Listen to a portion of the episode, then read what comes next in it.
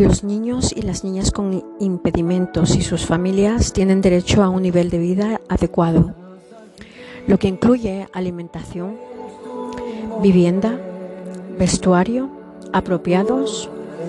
Los niños y niñas con discapacidad y los responsables de su cuidado también tienen derecho a gozar de servicios subsidiados o gratuitos como guarderías, sustituciones temporal y participación en grupos de autoayuda. La protección social para los niños y niñas con discapacidad sus familias es vital. Pues el costo de vida suele ser más alto para estas familias.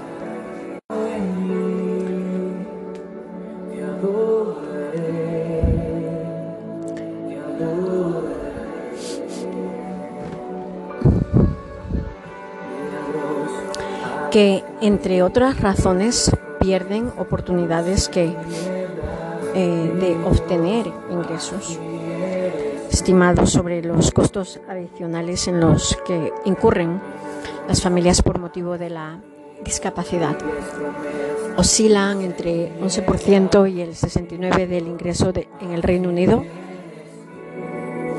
entre el 29% y el 37% en Australia entre el 20, y el 37% en Irlanda, en un 9% en Vietnam y en un 14% en Bosnia y Herzegovina. Entre los costos directos relacionados con la discapacidad figuran en el tratamiento médico las, los viajes, la rehabilitación o la ayuda para, la, para el cuidado de las personas discapacitadas y costos de oportunidad, como los ingresos que dejan de percibirse cuando los progenitores u otros miembros de la familia dejan sus empleos o reducen sus horas de trabajo para poder entender al niño o a los niños con discapacidad. La Organización Internacional del Trabajo, OIT, ha estimado que en 10 países de bajos y medianos ingresos, los costos económicos de la discapacidad representan entre 3% y el 5% de Producto Interno Bruto. Los niños y niñas que viven en medio de la pobreza se cuentan entre, lo que, entre los que menos probabilidades tienen de recibir una enseñanza y atención de la salud. Pero las probabilidades de asistir a la escuela o a un centro de salud de quienes viven en medio de la pobreza y además tienen algunas discapacidad son incluso más reducidas.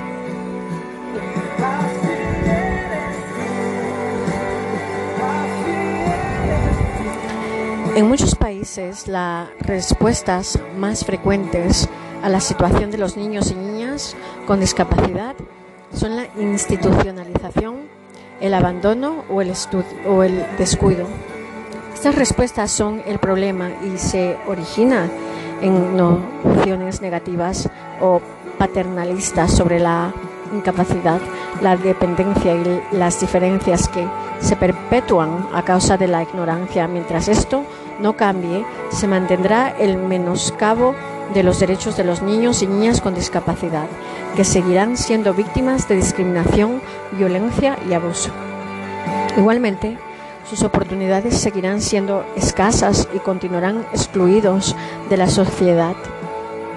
Lo que se requiere es un compromiso con los derechos y el futuro de estos niños y niñas y dar prioridad a los más desfavorecidos.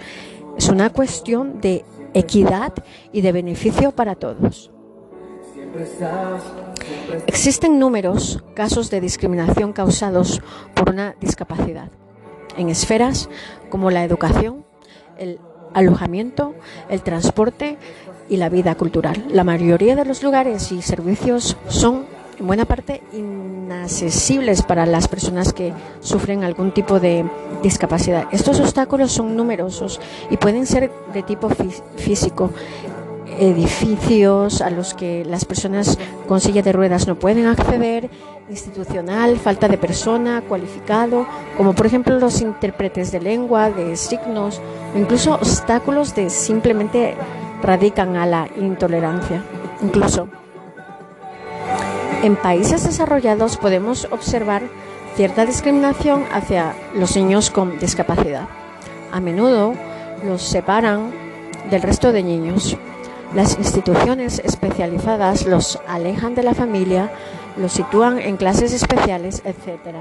De este modo, resulta imposible para estos niños integrarse en la sociedad y encontrar posteriormente un empleo. La Convención sobre los Derechos del Niño. La Declaración de los Derechos del Niño fue diseñada por Eglantin Jeff y adoptada por la Internacional Save the Children Union, Ginebra, el 23 de febrero de 1923 y aprobada por la Asamblea General de la Sociedad de Naciones el 26 de noviembre de 1924. A través de esta declaración, conocida comúnmente como la Declaración de Ginebra, los hombres y mujeres de todas las naciones, reconociendo que los niños son lo mejor que la humanidad tiene, declara y acepta como su deber, más allá de toda consideración de raza, nacionalidad o creencia, que el niño debe estar dotado de los medios necesarios para su normal desarrollo material y espiritual el niño hambriento debe ser alimentado, el niño enfermo debe ser curado, el niño maltratado debe ser protegido, el niño explotado debe ser rescatado, el niño huérfano y abandonado debe ser acogido. El niño debe ser el primero en recibir ayuda en caso de un desastre.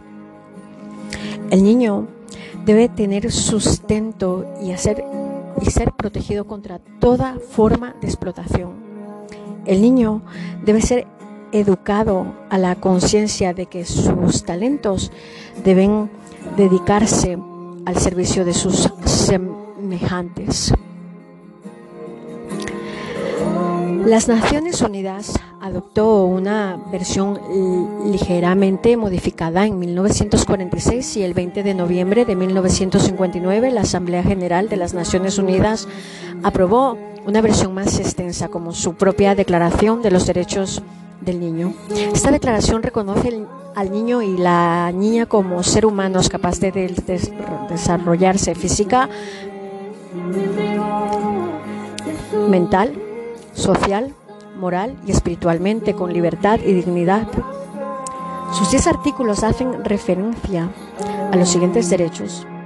El derecho a la igualdad sin distinción de raza, religión, idioma nacional, sexo opinión política el derecho a tener una protección especial para el desarrollo físico, mental y social, el derecho a un nombre y a una nacionalidad desde su nacimiento, el derecho a una alimentación, vivienda, atención médica adecuada, el derecho a una educación, a un tratamiento especial para aquellos niños que sufren alguna discapacidad mental o física, el derecho a la comprensión y al amor de los padres de la sociedad el derecho a actividades recreativas y a una educación gratuita, el derecho a estar entre los primeros en recibir ayuda en cualquier circunstancia, el derecho a la protección contra cualquier forma de abandono, crueldad y explotación. El derecho a ser criado con un espíritu de comprensión, tolerancia, amistad entre los pueblos y hermandad universal. Tras esta declaración, en 1989 se firmó la Convención sobre los Derechos del Niño, con 54 artículos, aparte de la extensión. Las principales diferencias entre ambas estriban en que el cumplimiento de una convención es obligatorio y, por otra parte, la Convención de 1989 cambia el enfoque considerando a las niñas y niños como sujetos de protección y no solo como objeto de la misma. Por aquel entonces fue el gobierno de la Polonia cuando en el 1978 decide presentar ante Naciones Unidas una versión provisional de una convención sobre los derechos del niño.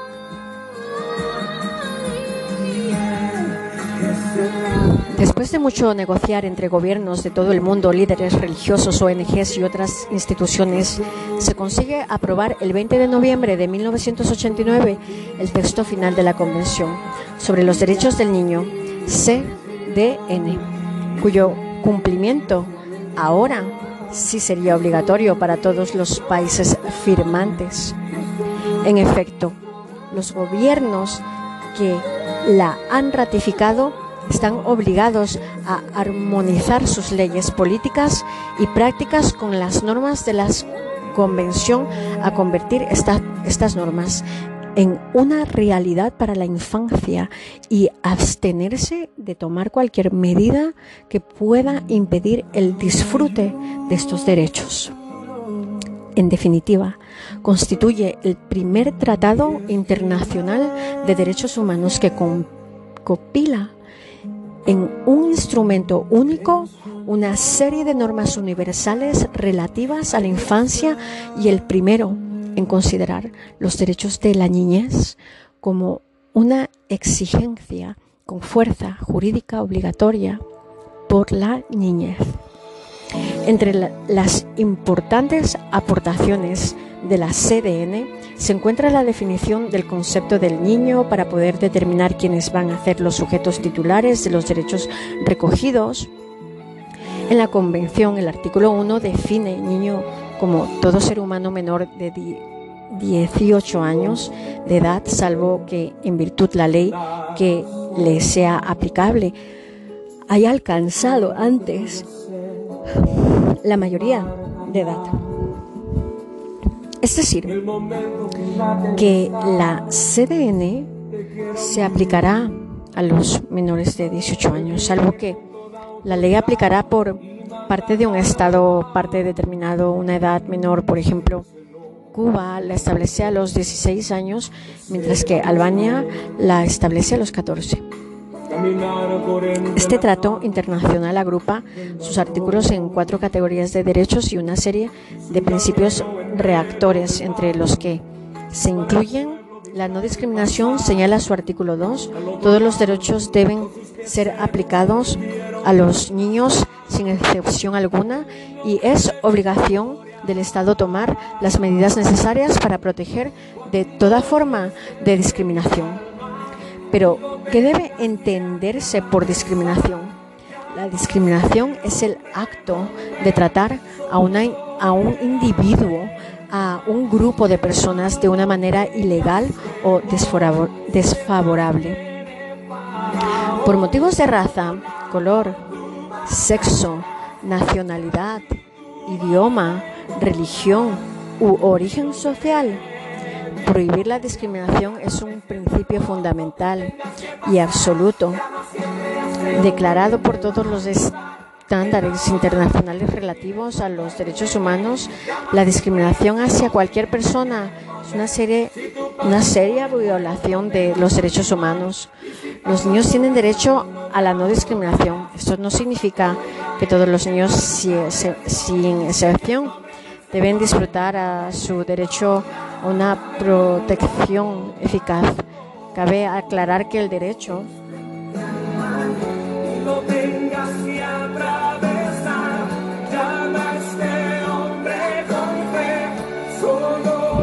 a la no discriminación no significa que no todos los niños deben ser tratados de las mismas maneras, de la misma manera. En realidad, en, algunas, en algunos casos, el tratamiento preferencial o la discriminación positiva podrían ser vistos como necesarios en la restitución del balance entre las oportunidades, los derechos y la protección ofrecida a los niños. Algunos de los niños más afectados por los efectos de la discriminación son los niños en situación de discapacidad, dado su necesidad específica más de 200 millones de niños en el mundo, 10%, de, los niños del mundo están en situación de discapacidad, de los cuales más de las tres cuartas partes, tres cuartas partes no tienen acceso a la educación, cuidado y la ayuda que necesitan. Respecto a los derechos de la Convención, existe una serie de artículos que son importantes en materia de discapacidad. Todo niño tiene derecho a la vida y es obligación del Estado garantizar su supervivencia y desarrollo. Pero el derecho del niño a la vida implica también el hecho de asegurarles la posibilidad de crecer y desarrollarse en un ambiente favorable. Es indispensable, por tanto, que puedan beneficiarse de servicios médicos adecuados, de una alimentación equilibrada, de una educación de buena calidad, así como de un ambiente saludable. Artículo 23.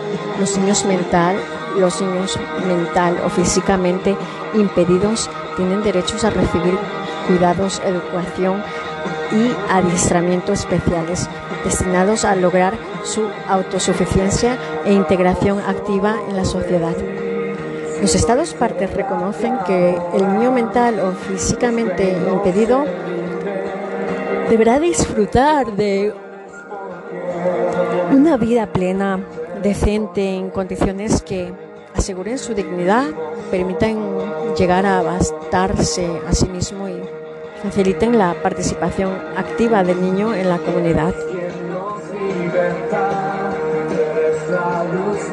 Artículo 28. Todo niño tiene derecho a la educación y es obligado del Estado a asegurar por lo menos la educación primaria gratuita y obligatoria. La aplicación de la disciplina escolar deberá respetar la dignidad del niño en cuanto persona humana. Se reconoce el derecho a la educación de todos los niños, incluyendo los niños con discapacidad, consiguiendo y equiparando la igualdad de oportunidades entre ellos, pero tan solo alrededor de 2% de los niños con discapacidad tienen acceso a la educación. Sobre todo, se trata de un hecho evidente en los países en vías de desarrollo, donde la mayoría de los niños con discapacidad son analfabetos y viven totalmente aislados del resto de la sociedad en muchos casos. Estos menores se ven obligados a mendigar para poder sobrevivir y viven en la calle en situaciones de extrema pobreza. En definitiva, la Convención sobre los Derechos del Niño CDN nos hace entender que los menores con discapacidad poseen los mismos derechos que cualquier otro niño, aunque todavía existen un largo camino por recorrer en lo que a los derechos de los niños con discapacidad se refiere. El cambio del término de niños con discapacidad por niños con capacidades diferentes ha supuesto un avance en este aspecto. De hecho, es indispensable un cambio de mentalidad para garantizar los derechos de los niños con capacidades diferentes. Además, las autoridades de todo el mundo deberían llevar a cabo las reformas necesarias para crear una estructura jurídica institucional que asegure la protección de los niños con capacidades diferentes, de forma que estos pueden abandonar los tétricos lugares en los que se encuentran y consecuentemente disfrutar de condiciones de vida adecuadas y de las oportunidades que merecen. Infancia y la Convención sobre los Derechos de las Personas con Discapacidad. La CDPD también adopta un doble enfoque a la hora de proteger la situación de los niños y las niñas con discapacidad. Por un lado, dedica un artículo específico para, la, para dar visibilidad a su situación y por otro adopta una perspectiva de transversalidad a lo largo de todo su artículo, su articulado. A través de este artículo se establece una protección específica mediante la cual los estados partes se comprometen a tomar todas las medidas necesarias para asegurar el pleno goce de los niños y las niñas con discapacidad de todos los derechos humanos y libertades fundamentales en igualdad de condiciones con los demás, entre ellos el derecho a expresar su opinión libremente sobre todas las cuestiones que les afectan. Opinión que obviamente será considerada como sucede siempre en el tema de la infancia con arreglo a la edad y la madurez del niño o la niña en cuestión. Por otro lado, el artículo consagra, al igual que lo hace la Convención del Derecho del Niño, CDN, de 1989, el interés superior del niño o la niña, principio de muy desarrollado al nivel doctrinal y jurisprudencial, pero que podría resumir en la idea de que siempre que se encuentra involucrado un niño o una niña a la hora de interpretar o aplicar una cláusula y o de tomar una decisión que le involucre, lo que debe primar es la satisfacción de sus derechos y el interés del niño o la niña pasará a ser el interés que primar, primara sobre cualquier otro. El informe mundial sobre la discapacidad estima que hay entre 93 y 150 millones de los niños y niñas con discapacidad en el mundo. De acuerdo con el informe de los niños con discapacidad, tienen menos probabilidad de concurrir a la escuela, con cual tendrá oportunidades limitadas para la formación de capital humano. Accederán a menos oportunidades laborales y tendrán una productividad inferior durante la etapa adulta. Los niños y niñas con discapacidad en todo el mundo son a menudo marginados y exclusivos. La sociedad, las principales modalidades de violaciones de derechos humanos contra niños y niñas con discapacidad incluyen, antes del nacimiento, la mala salud y nutrición materna, atención prenatal inadecuada y examen prenatal e interrupción del embarazo por motivos de discapacidad. El nacimiento, eutanasia, negación de alimentos y o tratamientos médicos apropiados y riesgos de rechazo por parte de los padres. Después del nacimiento, su presencia está en ese lugar. Institucionalización en un entorno segregado lejos de la familia. Aislamiento en el hogar, aislamiento de la comunidad, negación del derecho a la educación, entre otros derechos humanos riesgo de continuos tratamientos médicos, algunos dolorosos e innecesarios, y negación del derecho a participar en las decisiones que afectan sus vidas. A diferencia de lo que sucedía con relación a las mujeres con discapacidad en materia de niñez el principal instrumento internacional vinculante que recoge los derechos específicos de los niños y las niñas si recoge una disposición específica sobre niños y niñas con discapacidad, artículo 23 de la CDN. No obstante, el abordaje o la perspectiva de la discapacidad en el marco de la CDN ha sido deficiente. Ello no supone que la CDN no resulte de vital importancia para interpretar el implementar adecuadamente el artículo 7 de la CDPD, Convención sobre los Derechos de las Personas con Discapacidad del 2006. El propio preámbulo de la CDPD,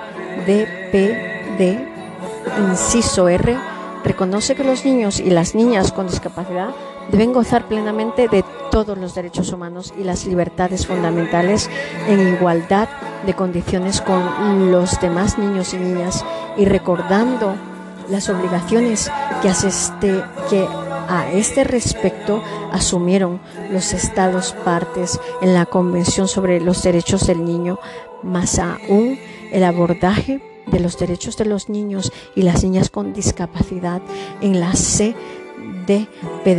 se basa esencialmente en los cuatro pilares fundamentales de la CDN. Esto es la no discriminación, la observación del interés superior del niño, el derecho a la supervivencia, a la vida y al desarrollo y el derecho a participar y a ser oído. El artículo 7 de la CDP sobre niños y niñas con discapacidad expresa con gran detalle el modo en el cual todos los derechos humanos se deben aplicar a los niños y a las niñas con discapacidad. Más precisamente señala que los Estados partes tomarán todas las medidas necesarias para asegurar que todos los niños y las niñas con discapacidad gocen plenamente de todos los derechos humanos y libertades fundamentales en igualdad de condiciones con los demás niños y niñas. El interés superior del niño sea la condición primordial y los asuntos que afecten a los niños y a las niñas con discapacidad. Los niños y las niñas con discapacidad tengan el derecho de expresar su opinión libremente en todos los asuntos que les afecten, opinión que reciban la debida consideración teniendo en cuenta su edad y madurez y los niños y las niñas con discapacidad deben recibir asistencia apropiada con arreglo a su discapacidad y edad para poder realizar sus derechos. Mientras que en el artículo 7 se aplica a, toda, a toda la CDPD y exige que los niños y las niñas con discapacidad sean tenidos en cuenta en todos los aspectos de la implementación de la CDPD. Hay otros artículos que abordan cuestiones específicas de importancia para los niños y las niñas con discapacidad y que añaden consideraciones relacionadas con la edad y a ciertas obligaciones. El artículo 6 subraya que las niñas con discapacidad suelen ser objeto de múltiples formas de discriminación y obliga a los estados a tomar medidas para hacer frente a tal discriminación. El artículo 8 destaca la obligación de los estados de llevar a cabo actividades de concientización en el marco del sistema educativo, incluso respecto de niños y niñas en educación inicial. El artículo 16 exige que los estados adopten leyes y políticas centradas en los niños y las niñas para asegurar que los casos de explotación, violencia y abuso sean detectados, investigados y en su caso juzgados. El artículo 18 plantea la cuestión de la inscripción de niños y niñas luego del nacimiento, quienes muy a menudo son excluidos de los registros de nacimiento, lo que socava sus derechos a acceder a una gran variedad de servicios. El artículo 23 protege el derecho de los niños y las niñas con discapacidad de conservar su fertilidad en igualdad de condiciones con los, con los demás y requiere que los estados aseguren que los niños y las niñas no sean separados de sus padres contra su voluntad, salvo que de conformidad con los procedimientos legales dicha separación sea necesaria en el interés superior del niño y exige que en ningún caso un niño o una niña sea separado de sus padres en razón de su discapacidad, la de ambos padres o la de uno de ellos. En los casos que separación de niños y niñas con discapacidad de su familia, la CDPD establece que los estados deben hacer todo lo posible por proporcionar atención alternativa donde dentro de la familia extensa y de no ser esto posible dentro de la comunidad en un entorno familiar. Finalmente, el artículo 24 establece que los niños y las niñas con discapacidad no pueden ser excluidos de la enseñanza primaria gratuita y obligatoria ni de la enseñanza secundaria por motivo de discapacidad.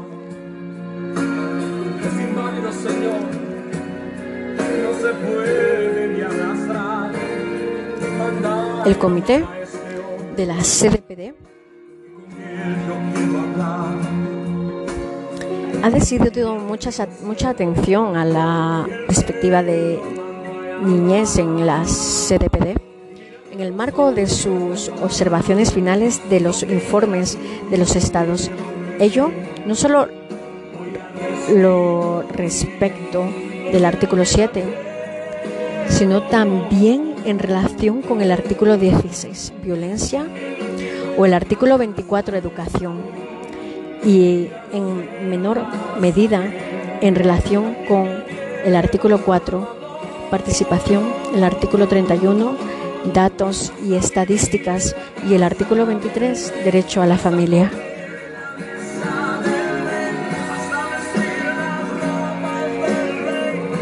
Pena de muerte. Introducción. La pena de muerte es la sanción más grave que existe dentro de los castigos punitivos en la historia.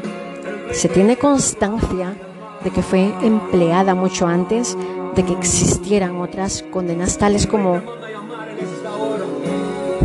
la de privación de libertad o la pena pecuniaria.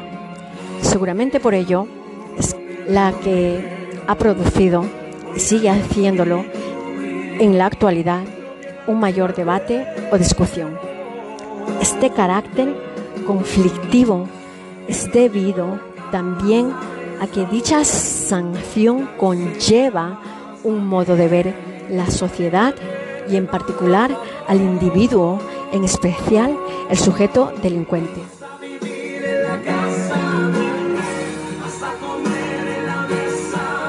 La pena de muerte está lamentablemente unida a la historia de la humanidad. Se puede decir que con algunas excepciones notables no surgen voces discrepantes contra la pena de muerte hasta el siglo XVIII. Es en bastantes países y durante cientos de años la pena de muerte fue absolutamente aceptada, aplicada muy frecuentemente. Reseña histórica. Este tipo de castigo se remota a las sociedades tribales. Su origen natural proviene de los actos de venganza de las tribus o familias ante las ofensas recibidas por el plan o el clan. La tribu ofendida mataba a un miembro del otro clan. Al no existir un sistema que regulara estas situaciones, ya los pueblos de la antigüedad ejercían todos los culpables una sanción, bien con carácter religioso, bien con un carácter jurídico, conocida como pena capital, convirtiéndose en uno de los castigos más antiguos de la historia de la humanidad. Las ejecuciones comenzaron con los sacrificios divinos para calmar la ira de los dioses, para conseguir que prosperasen las cosechas o como protección contra enfermedades como se puede contemplar en diversos textos religiosos. Sin embargo, también fuera del aspecto religioso se aplicaba la pena castigada a aquellos que hubieran cometido algún delito. Quizás el que primero teorizó sobre esta fue Platón, quien la admitió y discutió como un medio político para eliminar de la sociedad de un elemento nocivo y pernicioso la fundamentación de Platón es desde luego más filosófica que jurídica, pues considera que el delincuente incorregible es un enfermo anímico incurable y que por serlo constituye el germen de aberraciones y perturbaciones de otros individuos. Siendo ello así, la vida no constituye para que esta especie de hombres una situación ideal ni ventajosa, por lo cual la muerte es el único recurso que existe para solucionar socialmente el problema. El derecho romano instituyó también la pena de muerte, el delito de traición contra el Estado, perduelio. Fue quizás el primero en ser objeto de aquella sanción. Más tarde, al promulgarse la ley de las once tablas, 12 tablas, se reglamentó la pena capital también para otros delitos, convirtiéndose en la pena imperante. Un tiempo después, aunque sin ser abolida, cayó en desuso, restableciéndose posteriormente con los emperadores. Así pues, esta sanción es conocida desde los primeros tiempos de la humanidad. Y puede decirse, puede decirse que en todas las culturas, teniendo algunas variantes, como por ejemplo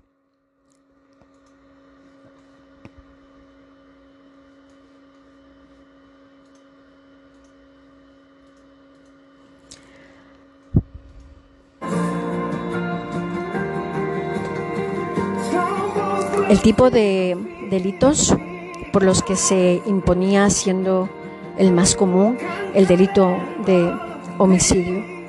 Se imponía igualmente por los delitos que actualmente conocemos como patrimoniales, delitos sexuales, delitos contra la salud, como lo era la embriaguez consuetudinaria, delitos del orden político, así como militar. Lo mismo para lo que hoy conocemos como delitos del fuero común y federal. Las formas de ejecución de la pena fueron muy variadas de acuerdo a los usos y costumbres de los diferentes pueblos. Había, entre otras, la lapidación, la rueda, el garrote, la hoguera. Todas eran formas muy crueles, ya que su finalidad consistía en imponer el mayor sufrimiento al delincuente, condenado a dicha pena. Durante la vigencia de las doce tablas se preveía la aplicación del talión, cuyo cumplimiento se solía dejar a criterio del ofendido o de los parientes de las personas asesinadas en caso de homicidio. Sin embargo, Existían también funcionarios encargados de la ejecución. La ley del taglión es conocida con la célebre fórmula del ojo por ojo y diente por diente. La expresión viene del latín lex lat, leonix de lex, que es ley, italio, igual. Los originales del sistema talional son antiquísimos. Sus antecedentes se encuentran en el código de Hammurabi que instituye en forma expresa el sistema del talión, aunque estableciendo diferencias cuando el hecho tiene por protagonista hombres libres, en cuyo caso se aplica estrictamente y cuando el daño es ocasionado por uno de ellos a un esclavo, permitiéndose entonces una reparación pecuniaria. La pena de muerte inicialmente fue concebida como una aflicción retributiva originada por la comisión de un delito apareciendo así en las leyes antiguas. Posteriormente, al llegar al cristianismo, que predicaba el amor por el prójimo y el carácter divino de la vida, sentó las bases de las tendencias abolicionistas de esta sanción. Quien inició la corriente abolicionista de la pena de muerte desde un punto de vista doctrinario fue B Cuya obra titulada De los delitos y las penas alcanzó extraordinaria difusión. Según este autor, ningún poder terrenal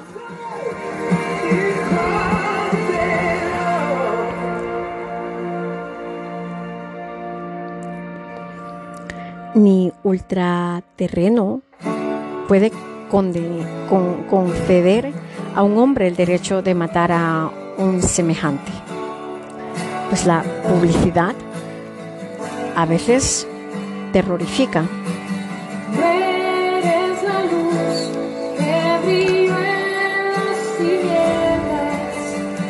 de una ejecución.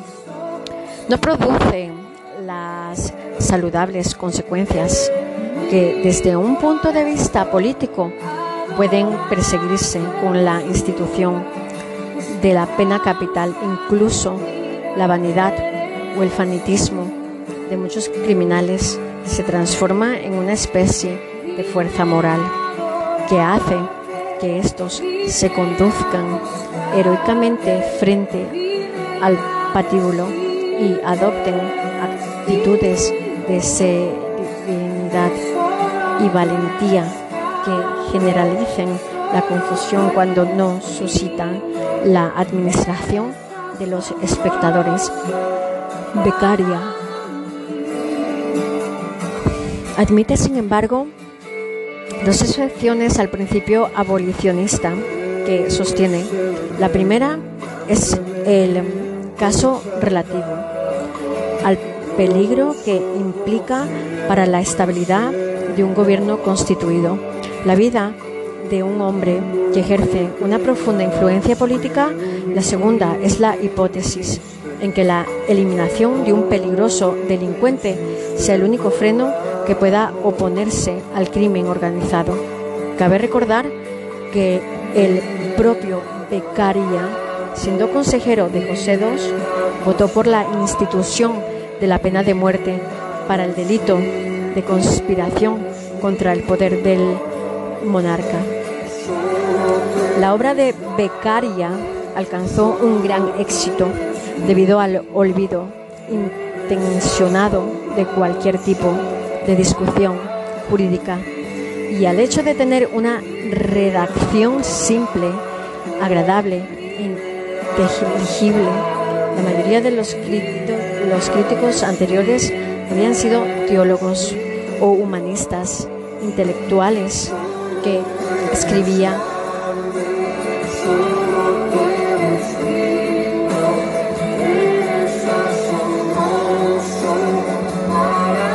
a menudo en latín para una minoría tratándose de un libro tan atrevido para su tiempo. Era invertible que propiciara números detractores, especialmente entre los sectores más reaccionarios, tal como su actor ya había terminado en 1766. La Iglesia lo incluyó dentro del índice.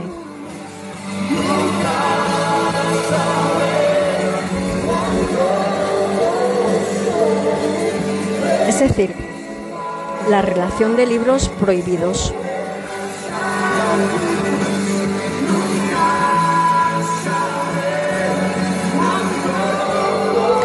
Todo ello, la sociedad aparece adquirir una concepción más humanista respecto a las sanciones tan duras que imponía el Estado, tal es así que se da el comienzo de una polémica doctrinaria en torno a la necesidad y congruencia social de la institución de la pena de muerte.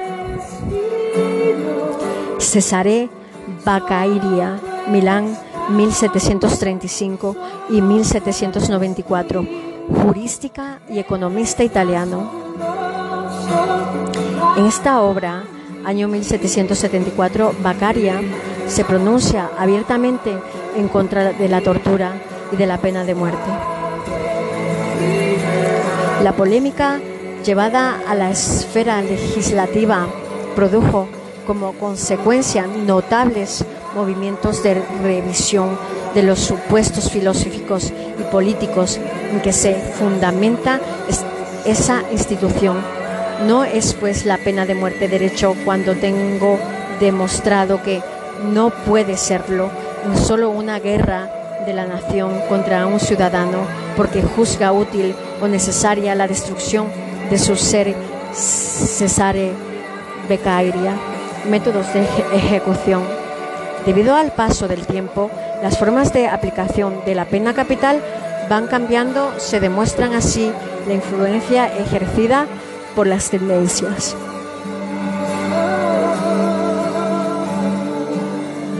Es así como queda demostrada la influencia ejercida por las tendencias de las épocas de las que se haya llevado a cabo la sanción. Con el transcurso de los tiempos y la ciencia, todo cambia y modifica la pena de muerte en sus formas de aplicación. Ha sido influenciada por el espíritu y tendencia de las épocas diversas que han atravesado hasta llegar a nuestros días de decapitación. Es uno de los métodos más antiguos de ejecución. En su origen se, efectuaba mediante o mediante hacha o espada, lo que requería la ejecución por parte de un verdugo con cierta habilidad en el manejo de ambas, pues en caso contrario, era fácil que la ejecución se prolongara a base de los receptivos intentos de mutilar la cabeza del condenado, dando lugar a escenas aterradoras. En Inglaterra, antes de la ejecución mediante la horca, la decapitación con hacha era el método comúnmente utilizado al igual que otros países europeos como Suecia o Dinamarca, mientras en Francia, Alemania, Holanda, Persia, Japón y China la decapitación se llevaba a cabo con espada. En los países islámicos el uso de la espada también era habitual. En la actualidad la decapitación sigue vigente. En Arabia Saudita, en España, medieval era habitual la ejecución del condenado mediante el degüello, para una vez muerto poder mostrar la cabeza a la multitud congregada con motivo de la, de la ejecución. A finales del siglo XVIII, dado la continuidad de aquellos espectáculos que prolongaban y convertía las ejecuciones en auténticas atrocidades. Se considera necesario buscar otro método de ejecución con el fin de, conceder una muerte rápida e indolora a los condenados. Los doctores Joseph Ignace Guillotin y Antoine Louis, junto con el artesano y mecánico de origen alemán Tobias Schmidt, serán los protagonistas del desarrollo y la puesta en marcha de la guillotina en Francia. El doctor Antoine Louis, miembro de la Academia de Cirugía de París, quien tomando como modelo los antiguos instrumentos italianos e inglés, se trataba de la manaía utilizaba utilizada en Italia desde el eh, SXB o el Halifax Gibbet, usando en Inglaterra o en el Maiden de Escocia, que se empleaba para ejecutar solo a los aristócratas o clérigos, cuando por sus acciones se les consideraba reos de la pena capital, era por tanto un instrumento revelado solo para casos especiales en lo que por la condición del individuo condenado se admitía la intervención directa del el hacha del verdugo.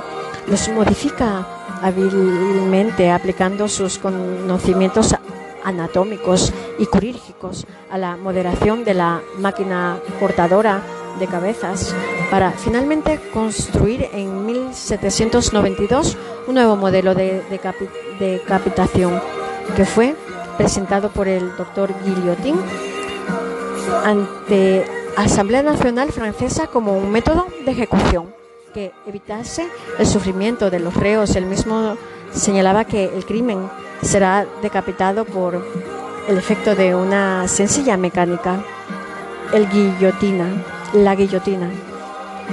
Fue un medio utilizado durante la Revolución Francesa. Con ella se llevaron a cabo famosas ejecuciones como las de Luis XVI y su esposa María Antonieta, reyes de Francia. La última ejecución mediante la guillotina en este país fue en 1977 y en 1981 se abolió la pena de muerte. En distintas épocas se ha usado a guillotina en Suecia, Alemania, Rusia, Grecia, Madagascar, Vietnam, Laos, Camerún y la Guayana francesa. La horca. El ahorcamiento, como forma de muerte violenta, en el método de ejecución mediante estrangulamiento más utilizado a lo largo de los siglos, usando ya desde los tiempos más primitivos hasta muy avanzado el siglo XX.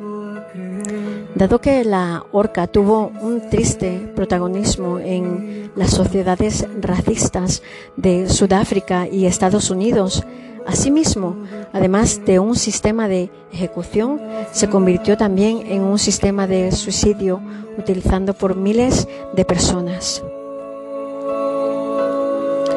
El problema que entre los griegos existirá una pena de horca, lo mismo que entre los hebreos.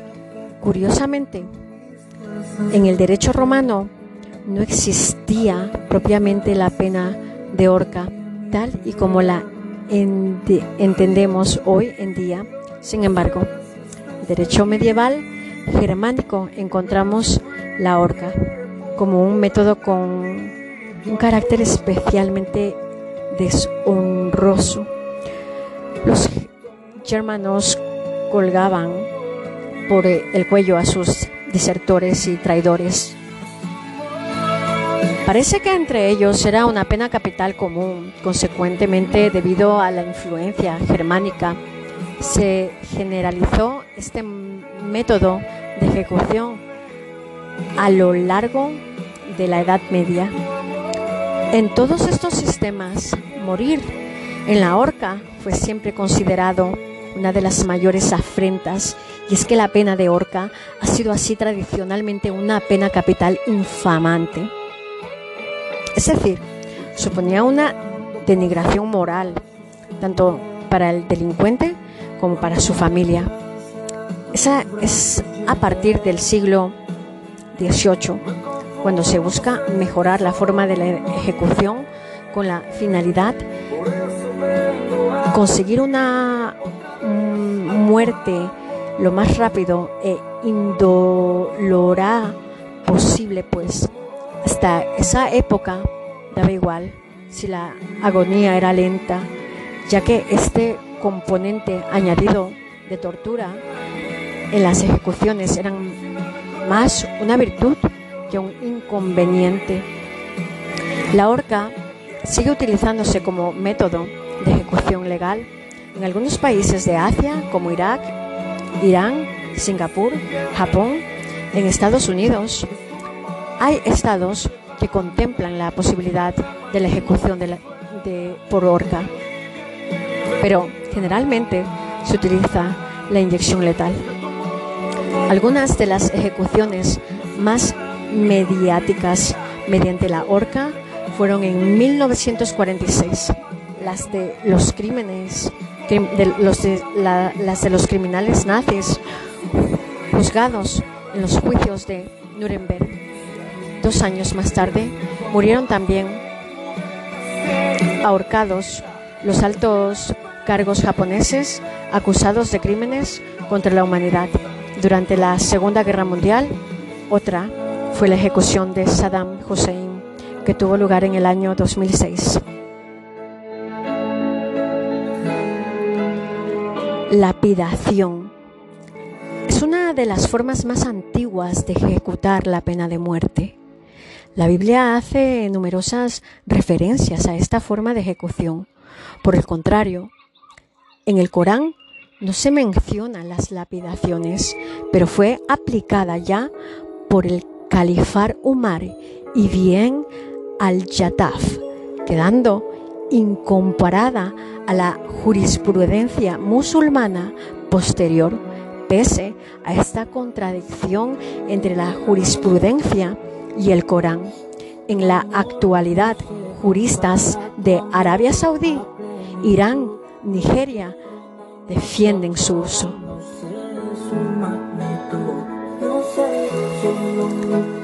En todas las épocas en las que se aplica la lapidación existe un hilo conductor. Las víctimas preferentes son mujeres acusadas de adulterio. Sin duda la pena de muerte más sexista, más ligada a un tipo de delito específico, ya que los casos en los que se aplica o aplica o aplicó como pena por otros delitos son muchos menores. En Irán,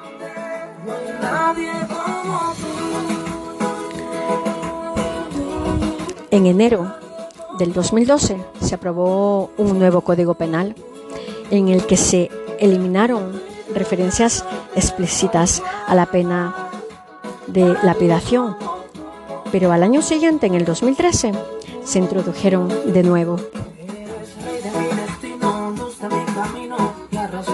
El Ministerio de Justicia afgano y el Comité Ministerial de la Ley Islámica y Castigos Tradicionales e Investigación de Delitos propusieron recientemente una serie de enmiendas al Código Penal del país. Los cambios incluyen el restablecimiento de penas que se retoman, remontan a la era talibán y reflejan la inspiración de los talibanes de la ley islámica. Entre ellas figuran la muerte por la lapidación pública por el adulterio cometido por personas casadas, la amputación de las manos y pies por hurto y robo y la flagelación con hasta 100 latigazos para personas solteras declaradas culpables del adulterio. Fusilamiento. Consiste en matar a una persona mediante una descarga de fusilería. El uso de la pólvora. En Europa empieza a estar documentado a mediados los siglos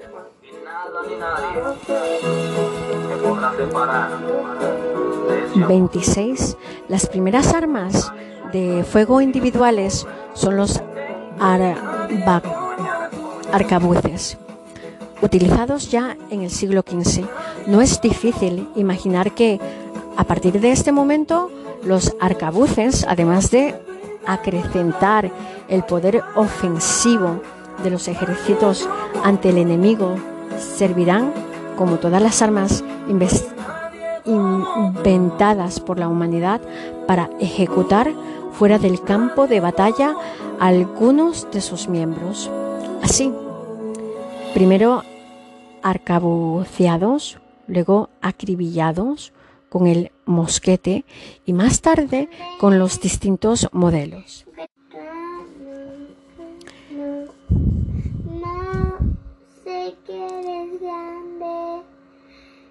grande, no hay nadie como tú. Nadie como tú.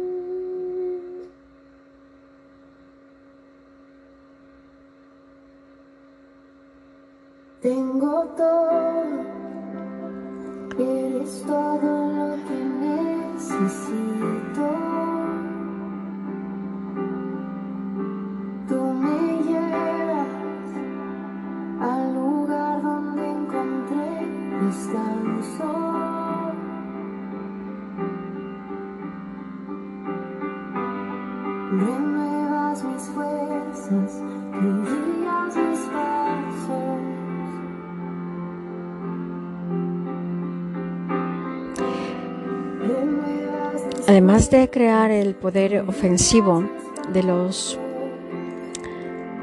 ejércitos ante el enemigo, servirán